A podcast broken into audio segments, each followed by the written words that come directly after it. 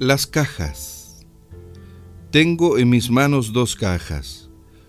Pongo todas mis penas en la caja negra y todas mis alegrías en la dorada. Pero mientras la dorada se fue poniendo muy pesada, la negra permanecía tan liviana como antes. Con curiosidad, abrí la caja negra para saber por qué seguía tan liviana y encontré en el fondo de la caja un agujero por el cual se había ido todas mis tristezas. Pensé en voz alta, ¿dónde habrán ido a parar mis penas? Tengo dos cajas. La dorada es para que cuente mis bendiciones y la negra para que desaparezcan mis penas. La felicidad es el camino donde reconocemos lo que tenemos.